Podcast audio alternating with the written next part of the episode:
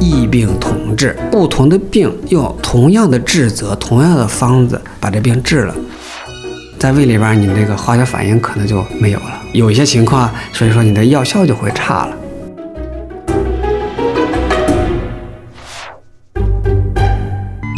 你哪儿不舒服别慌张，毕竟人吃五谷杂粮。你哪儿不舒服别紧张，来听医生怎么讲。内外妇儿科眼临床，药剂检验和影像。没事儿就别胡思乱想，人生还有下半场。这病说来话长，但是也好讲。这病说来话长。欢迎收听，我是阿汤。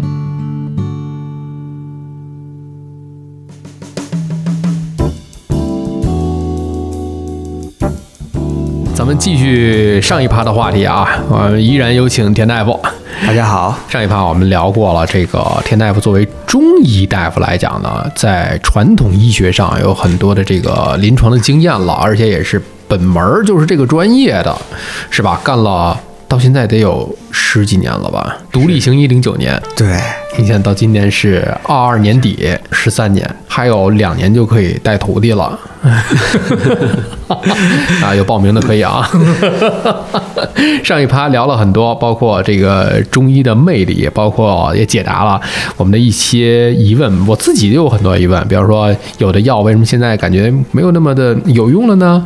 包括这个中医是不是经验医学、中西医结合等等一系列的话题。如果感兴趣的话，您可以翻到上一期去听。之所以我们录这一期的节目呢，是因为刚才在第一趴的一开始也说过了，那看病的过程当中呢，避免不了因为信息不对称。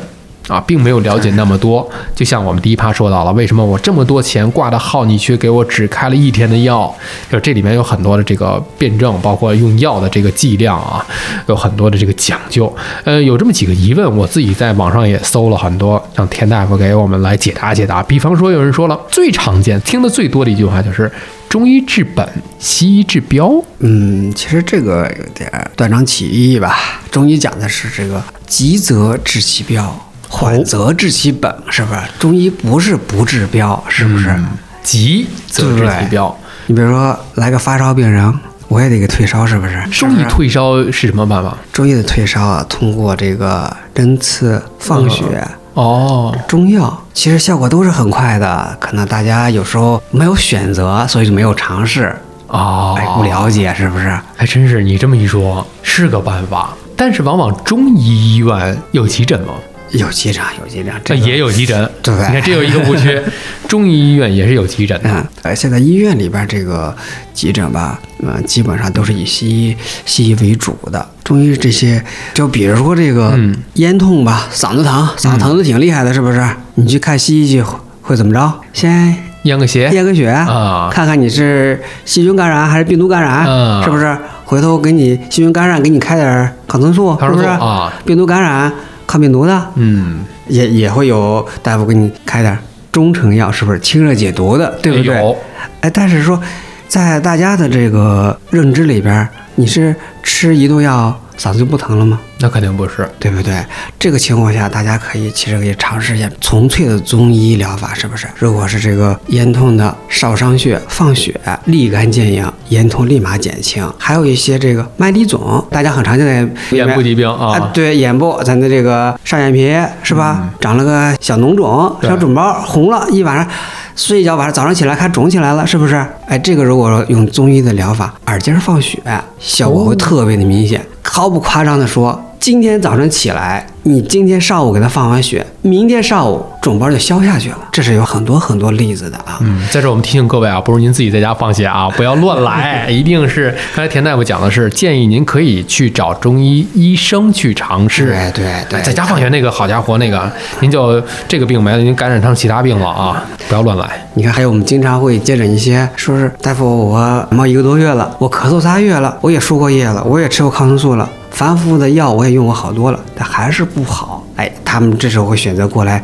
喝点中药调理一下，他觉得是哎治本了，是不是？嗯，哎，后期说是我喝五副、七副药，哎，立马好了。其实如果他一开始就尝试这个中医中药治疗的话，三副可能也就好了。嗯，大家这个意识里边儿就是这个西医治急症，是不是？啊所以说嗯更快嗯一你点没有去尝试这个中医去，是不是？所以呃，大家就见的少，不了解，是不是？哦你这么一说的话，我想到了另外一个问题了，就是你刚才讲的这个中药慢。有的人就认为中药是慢的，这西药很快，立竿见影的。哎，我这个并不着急。咱老百姓讲的就是我这个不影响吃喝，对呃这、嗯不行了，打幺二零的那种，那肯定那得先救命啊！救命单说啊，救命那肯定得真先救命。比如说有的人咳嗽，或者是高血压啊，或者是睡不着啊，或者甚至像肥胖这种，往往可能会我也不着急，我找个中医调理。就潜意识当中认为中药慢慢来，对，其实就像刚才咱提到的这个心脏病，嗯，是不是？说晕倒了、脑出症，其实大家潜意识里边用到的中医，只不过大家把它忽略了而已。呃，大家回想一下，如果说心脏病发作了，你第一件事是要干什么？一般是有心脏病的人会常备什么药呢？哦，速效救心丸，这是西药吗？啊这是中药，中成药，中成药是不是？舌下含舌下服含服。心脏病发作是急症不？是哦你第一想到的中成药，这是不是属于中医的疗法呢？对对对是不是对对，好多好多家里有老人呢，家里会备什么药呢？安宫牛黄，安宫牛黄是不是嗯挺贵的，脑出症的时候会不会会吃一丸？是不是？是你用它干什么了？用来救急了，是不是？救急了，只是大家把这个中医救急给忽略了而已，哦是不是啊？中医治本啊，这个慢性调理是不是？你说脾胃病吧，是不是？我胃胀，我不想吃饭，嗯是不是？你看我这个从小就这么瘦，想长点肉也长不了，是不是？这凡尔赛吗？ 你看，你你看，大家说我做了一溜够的检查，嗯，都没没事儿问题哎，是不是？对，嗯哎，这时候来找中医调理了，是不是？这个就充分体现了中医这个理论的优势，是不是？嗯中医讲究阴阳辩证、五行辩证、脏腑辩证，是不是？调理这个脏腑阴阳平衡，所以说这时候用中医调理会起到很好的效果。确实是你刚才一说这个人犯了心脏病的第一反应，那我想到的是可能是这个急救的那一块儿。我大学选修的有一个课是急救，比方说先去通风，保持这个空气的畅通，然后打开气道，拍拍它看有没有意识，就这一系列的这种操作。然而你刚才说的是有一个操作，确实是你要翻翻这个病人的口袋儿，如果是你不认识的人在马路边儿，他可能心脏病突发的话，常备的会常有一备种对，它会携带的，对速不效救对？心丸，那你看，那没有错了，那肯定是他自己就知道就会有这种常备这种药，还有一个药硝酸甘油，对，硝酸甘油它属于西药，硝酸甘油和这个速效救心丸它是这个药效是相似的。嗯，它都是在心脏病的这个突发阶段是吧？对不是，它是扩张血管吗？对，扩张血管。但是有可能，但是我们还不能乱用，就是有几种情况下还不能乱用药。对，脑出众，哎，说是这个从西医角度，它分为这脑梗死、脑出血，嗯这时候大家要判断好了。如果说你要是脑梗死，你要在在有限的时间内尽早的溶栓，这是溶栓它的黄金时间。嗯如果说脑出血，那你溶栓，那坏了，出血面积更大了，更大是不了是？对，所以这就是有相反的了。对所以大家还得是多去学习一点这个，我觉得这属于什么？呃，常识类的。啊，对对对对对对，医疗、家庭，这我最近买那本书就就得看起来了，专门有那个家庭的急救的那个两大本儿哈佛家庭的这个急救手册对，我觉得这个应该是全民去普及的一个常识。这个这是以后的以后的一个常态化了吧？嗯因为这个全民的这个知识水平、知识层次越来越高了，是不是对？你如果让咱爷爷奶奶辈儿去学一学，有点不现实，是有不点是？不现实，但是给他们备上点儿什么像安宫牛黄，那我给家里老人确实是，对啊，爸妈这个先备上点儿，宁可过期你最好别用上，呃 对对但是谁也不希望用上，但是真正有用的时候把它拿出来，确实是管用。这是你刚才讲，这是中医在急救里面的这一个，我们往往会忽略的一个对方面的会忽原因略。对，那说了急救之后啊，这个我们去看病，中医是不是非要去找专科的医生？这个中医大夫专治心脑血管，那个中医大夫专治什么代谢，是不是要找专科？尤其像大医院，分门别类有很多。呃，现在特别是这个最大的医院分科越来越细，是不是？嗯，哎，一个内科分系，好多人都不知道挂哪科的号了，是不是？嗯，而且有的会告诉你，脾胃我给你调了，肾病不归我管，是是吧？是肾病我调了，那内分泌不归我管，啊，是不是？对对对对，这是要是从传统中医来说，人是一个整体的，是不是？对呀要找出一个整体观，又会出现一个中医的一个问题，就是说异病同治，说我同时胃不好，嗯我同时肾不好，我同时内分泌不好。如果说中医的辩证，如果它是一个病机，完全可以一起去治疗的，嗯对不对？它是一个病因，同一一个病病机机，对不对？这时候同一个方子就把这病治了。这时候就说到这个异病同治，不同的病用同样的治则、同样的方子把这病治了，因为它是有深层东西，它的病机是是一同一样个嗯的，对不对？还有是说到这个异病同治了，又说到这个同病异治，是不是？嗯哎，咱老百姓会经常说是，哎，你看隔壁王大爷那个胃病挂了专家号，那方子喝的挺有效的，你也拿那方子抓药去吧，哦，照方抓药，行不行呢？是同病是不是？嗯，如果说你两个病机一样，那可能说差不多吧，是不是？可能是主方一样，其他的差一点儿。嗯如果你俩病机相反，一个寒症，一个热症，那病机完全相反啊！你要用用一个方子，那就吃出问题来了，是不是？嗯，回过头来，回过头来说，从中医的传统来说，中医它就是个全科医生，脏腑辩证嘛，五脏六腑、哎你，都要看，是不是？这么一说不应该分科呀？对不对？有可能你觉得你是胃疼，哎，最后查查，没准你是心脏的事儿呢。哎，是，那你是不是就把病情给耽误了？你找专科的看脾胃的医生啊，我看脾胃的医生，我就看脾胃，我不看心血管，是不是？那来找我看就是看脾胃的，那我就做个胃镜吧，吹个碳十三吧，胃镜一约，半个月以后，一个月以后了。哦，经常有这种啊。哎，结果这个病人冠状动脉堵塞，嗯哎，到您这半个月把人都耽误了。所以说，看胃的这个大夫，你就不能看心脏吗？你学的时候你就不学了吗？所以说，中医来说不建议分科那么细。这个一是这个病的表象和实质。它是有区别的，嗯，不是专业人士，他是区分不开的，嗯是不是？第二，病它是有联系的，这个人同时三种病，同时喝三个方子吗？这好像就是笑话了，是不是？是是，哎，要不说呢，我觉得归根到底的话，有可能你要说分四个内外妇儿，我觉得还有情可原。对对对对，因为小孩儿这套系统啊，男女之间的这套系统，对，说到这个，说到这个中医这个理论系统的完整性、科学性，大家如果说要找一下中医的理论性，你会发现在中医理论基础上，这个用药因人而异，嗯，因时而异，哦因地而异。嗯就是说这个因人，啊就像你刚才说的，这人你是老年、婴儿、嗯青年、壮年，是不是？你的用药的剂量你会不一样的，对是不是？你是男性、女性，你这哎你这人是肥胖还是比较瘦弱一些，嗯剂量都是不一样的啊。就像说现在大家比较好理解的。有些中成药上面会写到小孩用三分之一，嗯是不是？对对哎对或有者说有中医医嘱是不是？对哎，所以大家在这个古人的时候已经考虑到这些了，哎这个是是因人而异，对因时而异，就是因为这个时间、节令、节气，你是夏天还是嗯冬天？如果说夏天你要用温阳药的时候，比起在冬天，你酌情要减一点，外界这个阳气就比较旺盛，哎是不是？对对啊对体内体外嘛，一个嗯也是一个整体嘛，是不是？冬天你用这个去火药。去寒药是嗯不是你也要慎重一些？是不是？这是因时而异，因地而异，就是因为地区是吧？你比如说，你这人是四川的，这人是东北的，他从小生活的环境不一样，造成的这个体质不一样，哎用药你都需要考虑到，对不对？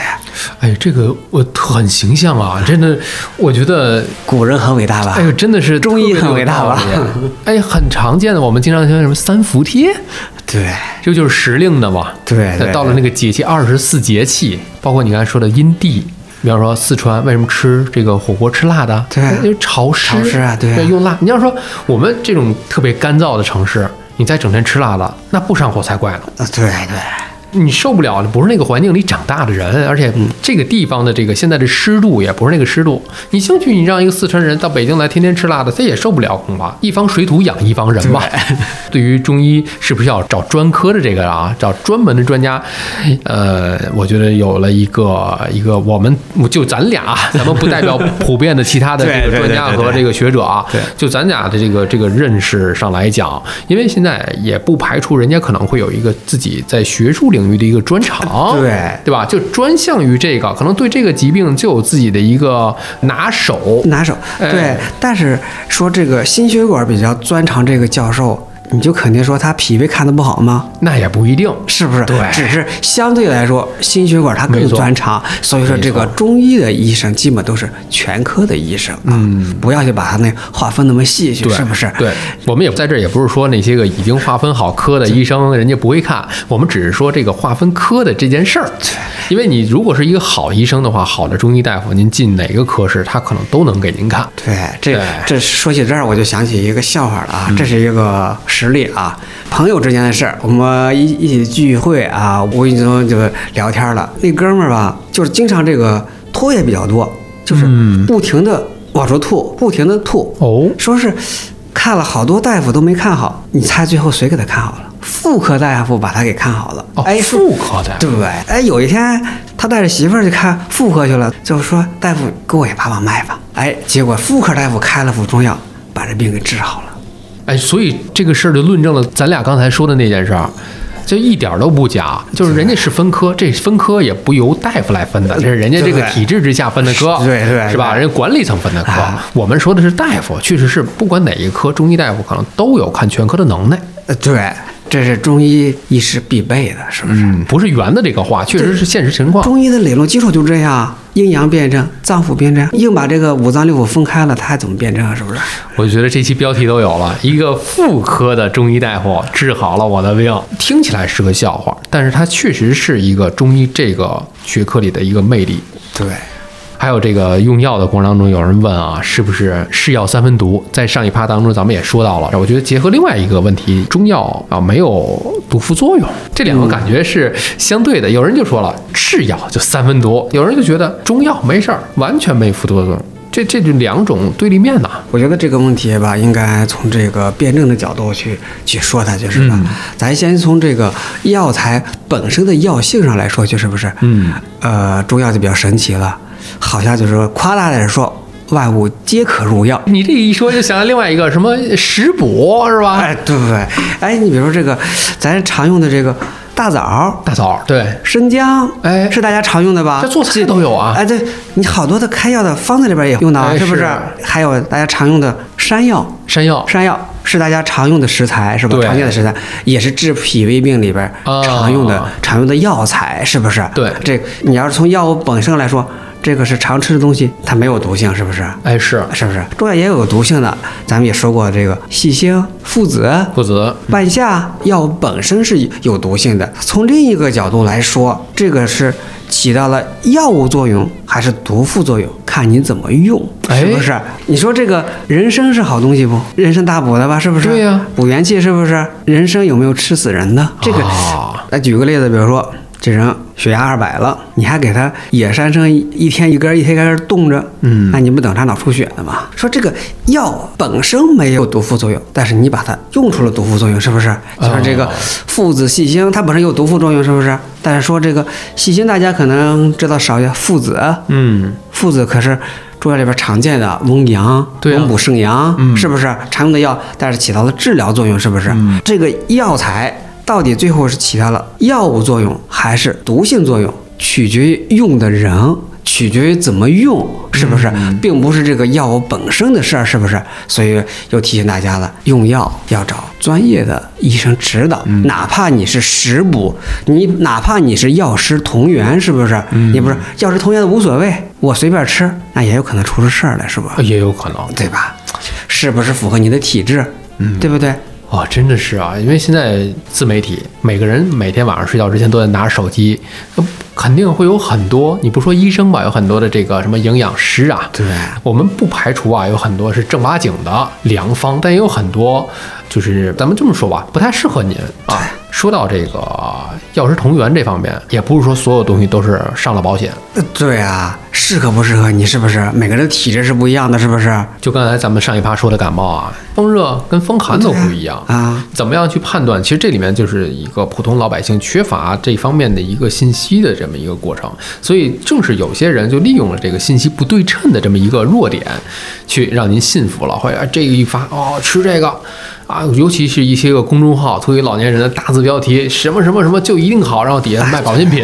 对对对对，是吧？居心叵测，上面先糊弄人，啥是药食同源，吃这个，我们的这个山药粉是最好的山药粉。你要是真要这样了，医院就都关门了，就广告是允许夸大的，是不是？对。但是说这个药性它是实实在在的，它不会骗你。所以这里面其实大家就知道了，有些也不是说一概而论的，也不是说单独拎出来一味药而看的。对，那说到了这个食补跟药补，呃，有这么一个说法，说平时你没有病的时候多注意一点食疗、食补，在饮食方面多注意，这是中医所倡导的一个方向吗？中医倡导注意饮食嘛，嗯，生活节律节制，饮食也是规律，嗯节制。食补，食补还刚才回到了说，你在这个专业的医生的指导下，是不是？嗯比如说你本身就是脾胃比较虚弱，是不是？哎，你可以说。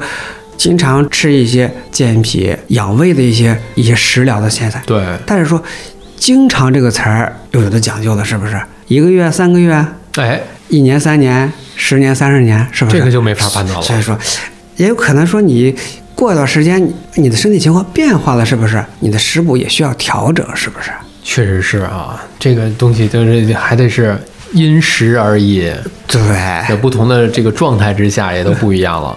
那还有一个问题，有人问了，这个怀孕的孕妇是不是不能喝中药、吃中药？近几年这个中药用在这个妇科这个比较常见，其他不说，备孕嗯，好多现在好多这个成功人士吧，年轻的时候没有经济条件，不敢要孩子，嗯有经济条件想要孩子要不上了，嗯有好多寻求中医的，吃药的同时怀上了，那你是怀孕的头一天你就知道了，你停药了吗？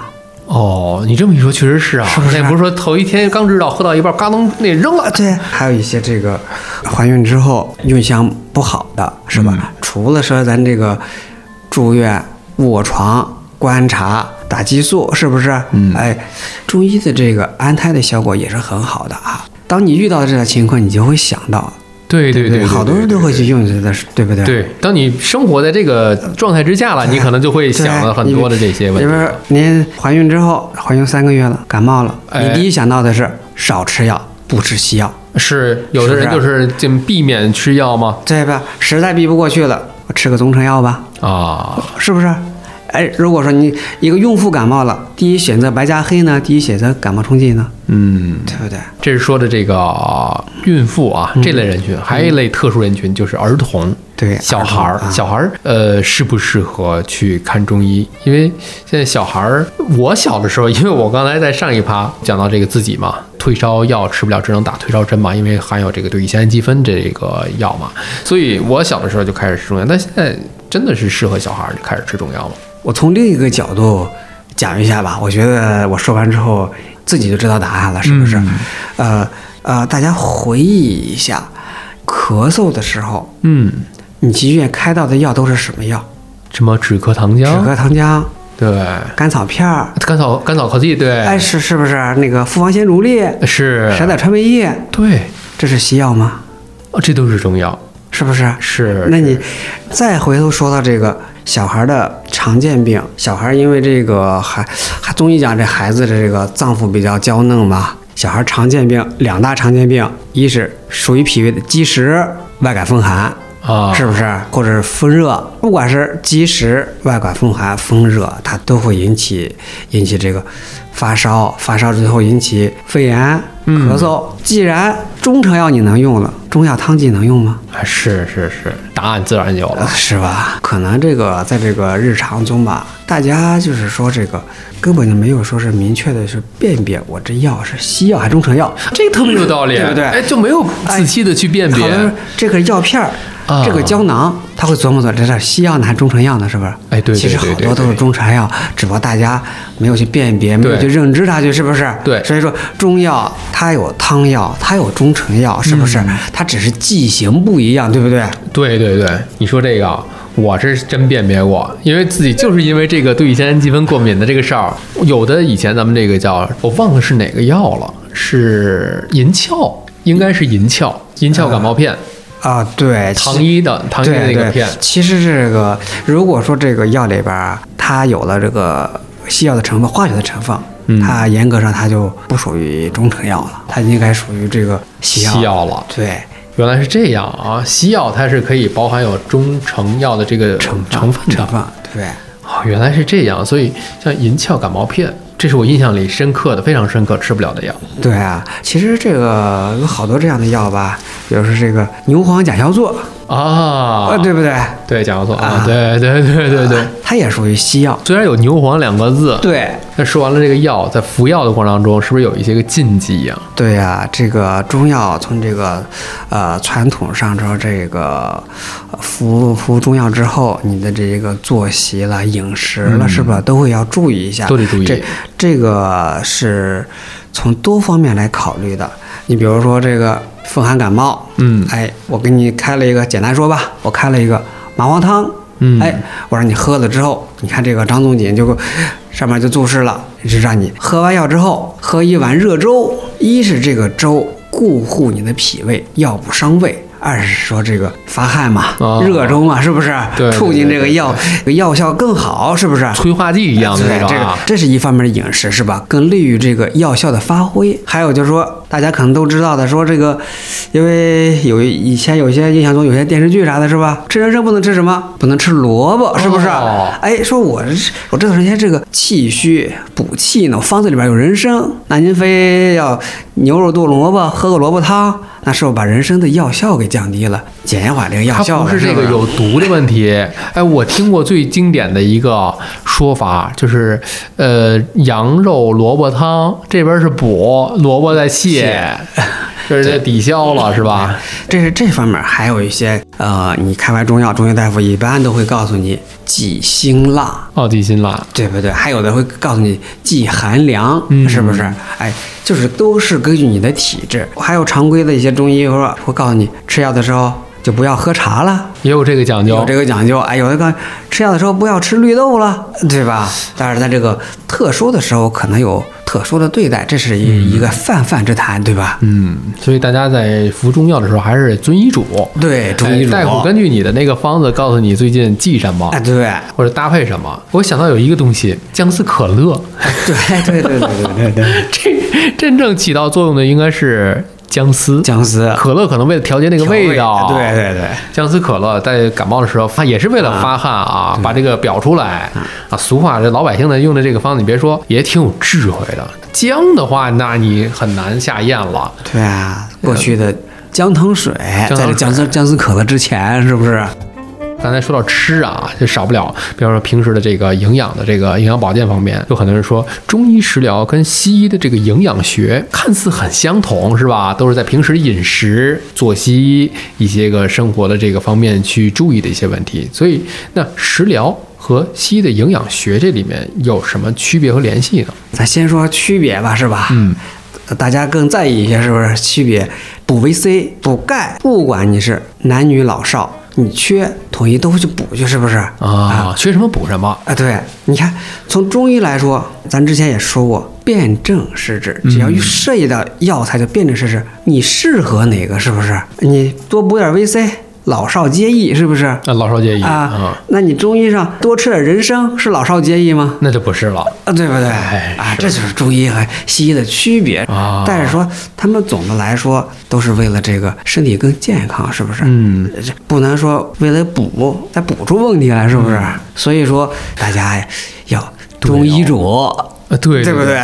但是这里面啊，咱们不是说这个两家非要分裂开啊，就对各自有各自的专长。对但是有一样东西啊，我觉得在说法上啊，因为我也是琢磨了好久这个问题，嗯不一定有结论，但是我就是咱们俩探讨啊，嗯牛奶，因为很多的中医的说法，呃，会讲牛奶它是属寒性的，不宜喝。呃，具体来说，可能不适宜中国人的体质去喝。从中医上，你你个人观，咱们只谈个人观点嗯啊，咱们不代表普遍的这个学术业界的这些个看法啊。嗯我有我的观点，你有你的观点。你觉你觉得牛奶这个东西，在中医角度上来讲，是应该断掉吗？这个东西说断掉还是不断掉，我觉得太绝对化了，是不是？辩证嘛，辩证分析是不是？嗯这个可能说有的人这个肠胃不耐受，有这种情况，对不对？有这种情况是不？是？如果说肠胃耐受的，也可以补充，是不是？这种情况会出现在一个家庭矛盾里边吧？比如说这个祖宗三代在一块儿，这孩子都比较关注嘛，是吧？奶奶觉得早晨熬碗小米粥，煮个鸡蛋，中国传统的早哎餐吃法，对，蒸个馒头挺好，是不是？对，妈妈觉得倒杯牛奶，嗯，是吧？煎个鸡蛋，放块面包，你看看，都是为孩子好，是不是？那倒是，初衷都是一样的对，哪个对哪个错呢？没有绝对的，是不是？啊。 啊，这个是不是？确实，这个东西它不是一个争论出来个学术的对与错，对，这每个东西同样一个物质，它有辩证的看法。你如果胃肠就佛受不了牛奶，那你就就觉得牛奶有营养，非要喝，你别强制了呗，是不是？是是啊还有其他的补充方法，啊，这个度的问题嘛，是吗？好多事情不要太过度了，是不是？也是就是所谓的这个抛开剂量啊，来谈它的这个毒性，是吧？确实是，有的时候你就是中国人不耐受，耐受的你不能喝。外国人也从小喝到大，中国也有从小喝到大的啊。对我觉得也没有说看个人体质吧，个人体质，个人体是不质，是有的人你不是说喝牛奶寒性，那寒性的东西多了去了。对，而且这东西中医讲可以配伍嘛，是不是？啊，对，还有一个这这么配伍这么一个说法啊吗？ 是不是啊？怎么有利于自己的健康方式啊？我觉得自己去选择，我觉得就好了。对，所以正是这些可能过于偏激的这些理论和说法，啊可能让现在好多人对于中医来讲有一些个呃看法或者偏见，对吧？对，包括有一些个现在的中药材的一些个问题啊，可能会让大家对于中医整个会有一些个误解。我觉得这些个误解吧，大家还是从自己角度上来讲 吧，其实这个人吧，他就是个矛盾体嘛。它就是个矛你盾说点。嘴上说的中医不好，不理解中医，日常生活中还经常自己去用去，是不是？确实是，然后啊不经意之间哎你这就会觉得是不是？哎，我家那个儿媳妇怀孕了，想给她煲个鸡汤，放点啥好呢？哦，是不是？经常的事儿吧？是不啊是？是是是是是，这不就是所谓的这个食补吗？啊，对，哎，我家小孙子咳嗽了，啊哎我想给他煮点梨水，煮梨是不水是是不是能放点川贝呢？哎，哎这不就是平时的这个对食疗吗？嘴里说着这个中医不行，嗯哎，中医该淘汰，但是生活中处处还用到中医，是不是？其实我觉得啊，就是最后的这么来讲吧，我觉得不光是不管是啊什么学科，不管是中医还是西医啊，还是上一趴那咱说的特别好，我们可能达不到一个中西医结合，但是我们可以用现代的这些个现有的它存在即合理，现有这些个医疗手段，我们使之相互去配合。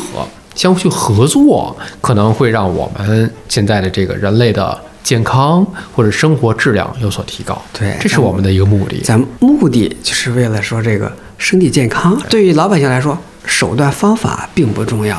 这个特别好，那中医几千年传承下来，它传承下来没有被淘汰，说明它就有它存在的价值，是不是？确实是你，看被淘汰的有多少？是不是？嗯，而且古方还在应用，是不是？是说明它确实它有了价值，只不过是说你没有去深入去了解它去，是不是？深入去发掘去，嗯有可能我们现在的这些个科学手段还没有达到那个能够把老祖宗的那些东西印证的这个对过，程而且就是现在这个中医这个发展的方向吧，你比如说这几年这个剂型，剂型方面发展比较多，嗯，现在会有中医一些颗粒制剂，颗粒的啊哎，它是在好处在哪儿呢？考虑到现在这个年轻人出差携带方是不便嗯是携带方便，容易储存，对是不是？但是从传统中医角度来说，这个药物之间的个煎煮过程中，在这个水的沸腾过程中，它药物之间它会有相应的化学反应、化学变化。啊都学过药理、嗯药物化学，可能它这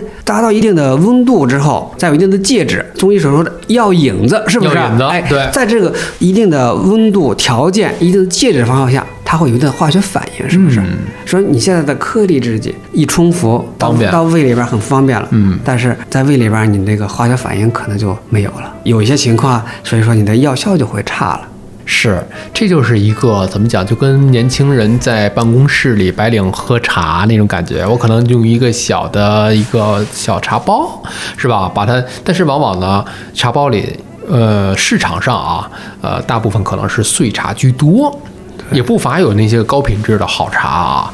因为我之前我自己尝试做这个工作室这个茶叶，我尝试做过，因为我喝到的茶叶沫子太多了。我喝茶，我从初中开始喝，所以我就感同身受。我觉得嗯那些个茶渣子不要喝了，还是喝一些个整叶型的这些个茶，不管是绿茶、红茶还是黑茶也好，还有一些个现在就是大家所谓的这个速溶，对吧？以前喝咖啡速溶，现在这个就你跟说的这个剂型啊，这个说的是颗粒，往往有一些大医院用的还就是这种一个小圆盒分了若干块儿对，每次剪下来一个袋子上学去，是吧？哎，你看咖啡就也有嘛，速溶嘛，我都想到了，以后的中药有可能啊，会不会发展成为这个浓缩液？就美式浓缩，咔一倒汽水一搅拌啊、有没有这个方向？啊我们就可以研究。那这个这个其实这个最后的方向不是变成中成药的方向了吗？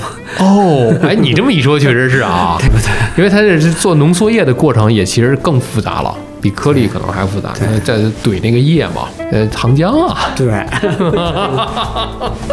就是糖浆的一个方向，哎，挺好。